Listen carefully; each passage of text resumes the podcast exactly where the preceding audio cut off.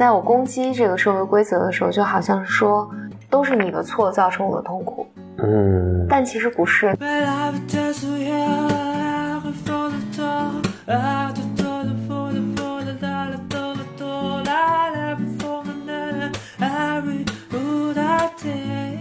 欢迎来到新的一期 Blow Your Mind，两个人的公路博客。大家好，我是冯德东，冯冯，我是钱丽丽。我们今天继续跟大家分享欧文亚龙的书作《给心理治疗师的礼物》第四十三，四十四，四十三，呃呃，四十四。讲叫谈论生命的意义，我们今天就讲一章吗？两章，还有一章是自由，四十四和四十五。都是巨大的话题。是哦，嗯，刚讲完死亡，嗯，好。嗯，生命的意义是啥呢？首先呢，就是大家都，杨开篇是这么说的，他说我们人类呢似乎是一种追求意义的生物，嗯。但是不幸呢，我们被被抛入了一个没有内在意义的世界，哇塞，然后所以我们的重要任务注定呢痛苦。对，就是发明一种足以支持我们生命的意义，并且呢，以某种狡猾的方式否认我们自己的这种创造。嗯。这样我们就能够得到结论说，那是有意义的，意义就在那儿，然后我们就找到了意义。嗯而正在进行的对意义的追寻呢，经常使我们陷入意义的危机之中，嗯就是因为你在找一个虚无的东西嘛。嗯。他有时候为什么我们人会有这种奇怪的追求，追求意义，听起来又徒劳又又痛苦。我觉得，否则我我觉得是不是这个人生的真相啊？某种意义上就是。那比如猫，它就比如猫狗乌龟，好像对意义就没有什么那么，我觉得他们可能也在追寻，但是他们没有语言能够表达出来。就是以在以他们自己的方式也在追寻。对，OK，嗯不知道。但我在想，因为我我想说，因为这种生活真相就是你被生出来，然后你遭受了这么多痛苦，你在这个人生上，你跟各种人打交道啊，你有各种能想得到的得不到的，然后你面对自己那种自恋啊、别人的自恋啊等等的这种痛苦，你总得有点什么意义吧？然后你还要面对对死亡的恐惧。那就是不然的话，没有意义的话，为什么要活着呢？就是就你也有很开心的时候嘛，可能你就是比如说有很多很痛苦的时候，但是为了那些很开心的时候呢，这些痛苦的也 OK 嗯。但如果对，嗯，你有嗯，说那个写作业就很不爽，但是晚上跟同学打了场球又很开心的，嗯，是。当然这个就是后面亚龙讲的，就是存在就是意义嘛。嗯。嗯，你你就是你你你你把自己投入这种特别现实的生活里面，就就是有意义感的。嗯。但是回到心理治疗上来啊，就是说治疗师其实能够意识到，很多人来寻求心理治疗的原因就是对生命意义的担心。嗯荣格是说，三分之一左右的病人，他的三分之一左右病人都是因为生命意义的问题来找他咨询的，嗯但是他表现出来的可能是不同的问题，比如说嗯我生活不和谐啊，我我对任何事儿都没有激情啊，我为什么活着？嗯生命肯定有更深层层次的重要性吧？我觉得特别空虚，我每天晚上都看电视，让自己觉得毫无毫无用处。嗯我现在已经五六十了，但我仍然觉得自己好像不知道自己想要什么。亚龙呢，在在这儿讲了他自己一个梦，这个梦呢，我印象特别深，就是我从第一次看这本书就对他这个梦印象特别深。嗯他就说他梦见自己在医院濒临死亡的时候，他突然发现自己跑到游乐场去玩转动马车，嗯然后当马车就要进入死死亡的黑色巨嘴里面的时候，他突然看到自己已经去世的妈妈站在观看的人群里面，嗯于是呢，亚龙就大声的叫他说：“妈妈，妈妈，你觉得我好吗？”嗯他说这个梦呢，尤其是他在梦里嚷嚷的那个“妈妈，妈妈，你觉得我好吗？”就是这个，他说很长很长时间让他都觉得不能释怀。他倒不是这个梦里面对死亡的想象，而是，而是他对生命意义的那个阴暗内涵。他原话是这么说的：“他说在梦里，他好像是要是想要知道我生活的主要目标是不是要获得我妈妈的满意。嗯嗯，就为什么我要将死的时候要去冲我妈妈喊说：“妈妈，妈妈，你觉得我好吗？”嗯他说实际上，他说我跟妈妈的关系不好，而且在妈妈生前，我根本不在意她的意见。听着好像也有种内疚在里。对，是的，但是我们觉得了，嗯所以这也使他重新去去思考很多他和妈妈之间的关系啊等等。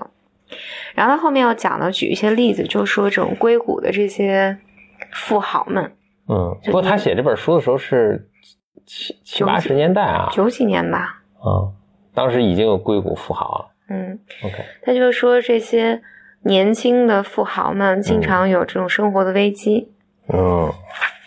就因为这些人早年对自己的生命有非常明确的目标嘛，嗯，结果很快就达成了。是，嗯，挣很多钱呀、过上好的生活啊，得到同行的尊重啊，退休。结果这些人三十多岁就实现了这个目标，嗯这时候问题就来了，那我接下来生活该怎么办？嗯，那再定个更大的目标呗。当然，因为我们还没有，所以还没有体验到这种抑郁。哈哈，我们也没有这种担心了，真开心。所以亚龙说，这种这些百万富翁呢，对，现在百万都不是个事儿，亿万富翁吧？他写的时候，嗯嗯，不过如果让我选择的话，我也并不介意有这种问题，有这种 trouble 啦，nice to have。就是说，这些人呢就会继续开办新的公司，就试图再重新来一遍，嗯来证明呢我之前的成功不是侥幸。啊，嗯，侥幸就侥幸吧，你看 没关系。对，所以所以整体上他就讲，我倒是觉得这个，如果大家有人对心理比较了解的话，我觉得这个就是在人生，就是在克莱因所说嘛，说人生有两个位置，一个叫做偏执分裂位，一个嗯，叫做对，什么 D 跟什么 PS，PS，对对对。嗯偏执分裂位呢，就是你你就人生就是在这两个状态中摇摆。嗯，你在偏执分裂位的时候呢，你就会觉得，比如这人就是坏的，我就要搞死他，或者我这件事儿都是都是他都是他造成的，都是他的错，嗯或者那个我如果年薪能上一百万或者一千万，我的人生就就能怎么怎么样了。嗯，你的一切问题烦恼都没有对。对对，就是你把某种程度上，就是你把你生活其实真正很复杂的问题都简化成所谓的偏执嘛，你就嗯觉得这非黑即白的，就是这个事儿解决了就好了，或者我婆婆对我没有那么凶就好了，嗯嗯，或者我老板如果再好点就好了，我工资涨到两万就好了，或者是这个人爱我，我的生活就好了。就是你把你把生活当中某某一种目标去追寻，它当然是能给你带来好处的。这个在 PS 位置上的时候，但是呢，你人是没有办法永远在 PS 位置上待待下去的，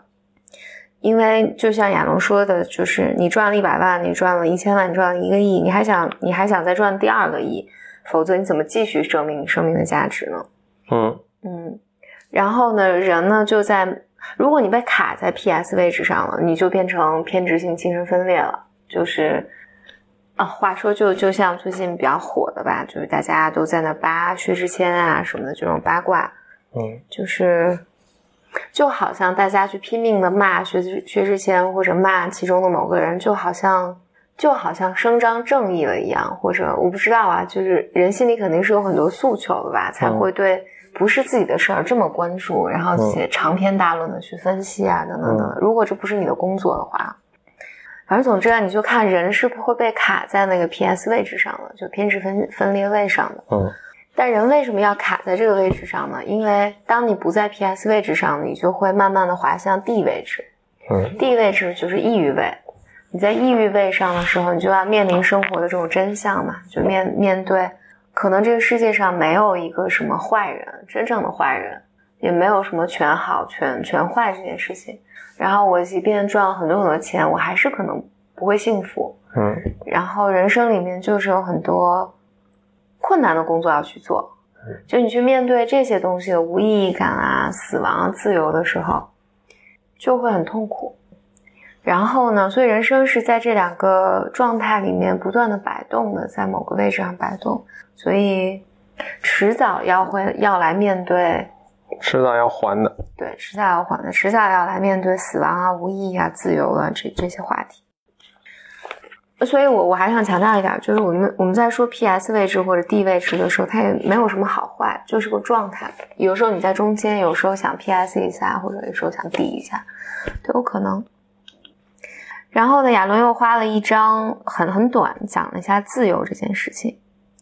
但他在这儿指出的自由呢，就是你乍一看觉得自由这件事情是很积极的一件事儿，嗯是个好事儿嘛，就是不像死亡啊、孤独啊、无意义那么消极。嗯但是呢，他在这儿想强调的是，自由其实是有阴暗的一面的，嗯它其实带来极大的焦虑感。他说，从自我创造、选择、意志力、行动的角度来看，自由呢是一个心理上很复杂的概念，弥漫着焦虑。它意味着你要从最深层次的意义上来说，你要为自己负责，嗯嗯他说：“正如萨特所说，我们是自己的作者。你通过选择、行动及不行动，我们对自己进行设计。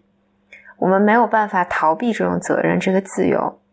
用萨特的话说，就是我们被诅咒享有自由。嗯，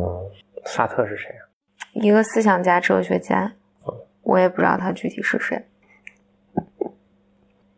说想起那个是王小波写的一只特立独行的猪，嗯嗯，他就说很多动物其实是，就是王小波自己解读了，嗯动物自己未必同意，说很多动物其实很愿意被别人。被人被人安排那个什么时候吃饭，什么时候干活，什么时候交配，什么时候死亡。那偶尔有一只猪，它就会、呃不愿意接受人这样的安排，所以王小波就对这猪肃然起敬。我也想也是，就是其实可能很多人就是在他自己生活中或者在工作中，其实也不希望给予太多太多自由，就是说那就意味着我得去创新呐、我得去想怎么去解决这个事儿啊。那其实有些人就不不愿意嘛，他就是你就是让我一二三，我就照着做就完了。可能，嗯，你很难要求每个人都有那种愿意去去去，就或或或者，我觉得它就是一个特别嗯，特别让让人害怕的事情。我觉得可能都不是到工作那么细节的层面上，而是你说我们从小去几岁上幼儿园，几岁上学，然后毕业了时候嗯。什么什么时候该结婚，什么时候该生孩子，嗯。然后什么时候你到是就是社会已经给了你一个框架，嗯。然后这个框架其实是，就很多人或者比如说，包括我年轻的时候也会去攻击这个框架嘛，嗯。觉得你不应该这么限制我，你不应该去这么去影响我，等等等等。其实那个也是个本身很不自由的表现，怎讲？就是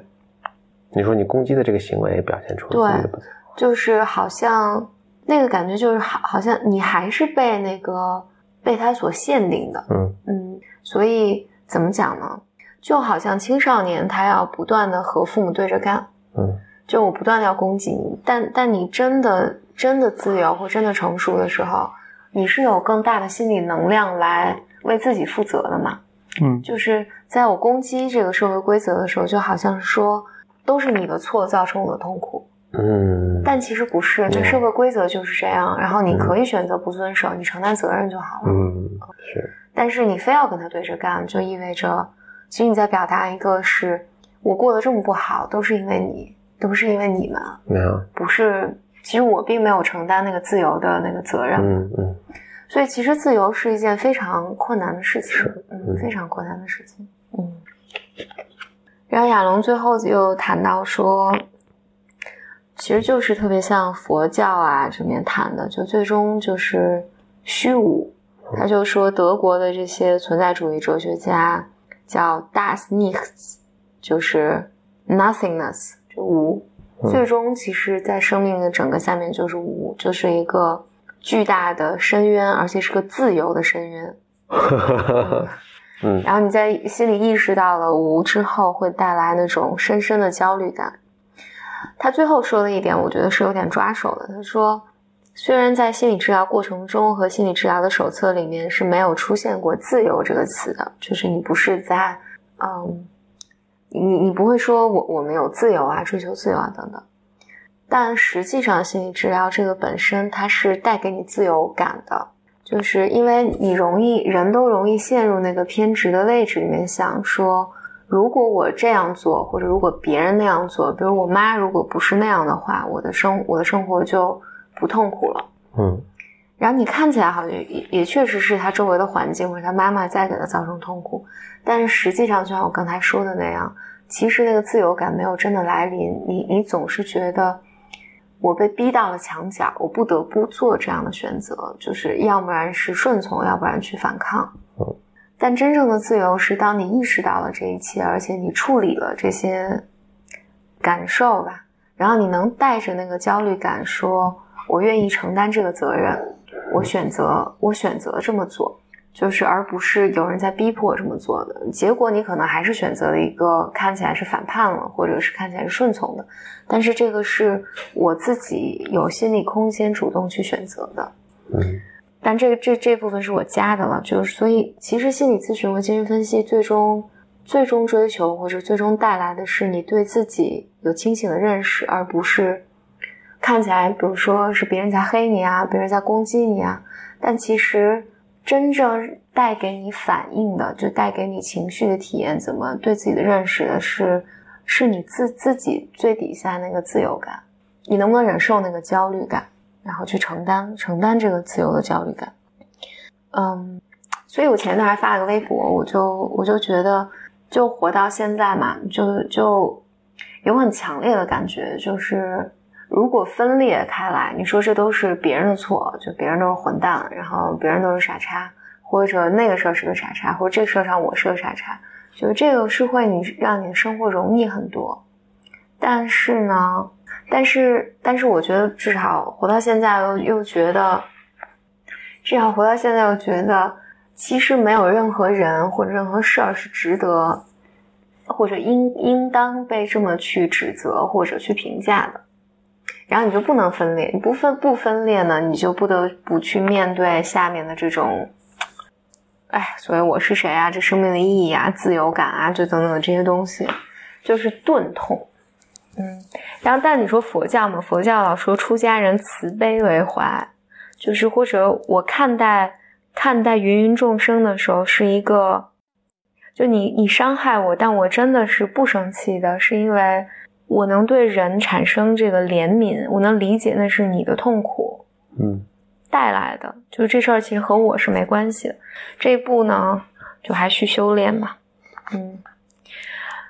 是个目标吧，还需修炼。嗯，所以亚龙最后说，在咨询中，这种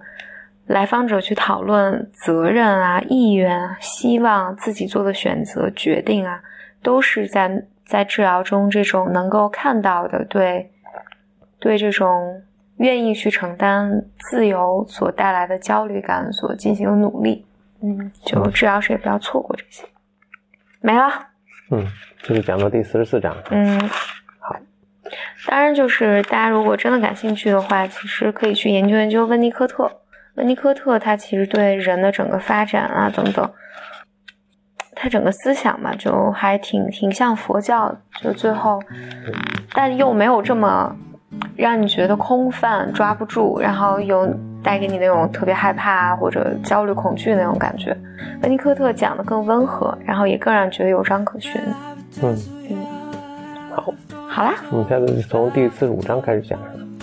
第四十六章。从第四十六章，所以你这是讲、今天是讲到四十四、四十五，今天四十四、四十五。第四十六章的标题是什么呢？我们先剧透一下。帮助病人承担责任。嗯，嗯，好啦，那我们下期之后我们就能回到 PS 位置上，而不在这一期的 DSD 位置上了。好拜拜，下期再见，拜拜。在 PS 再见。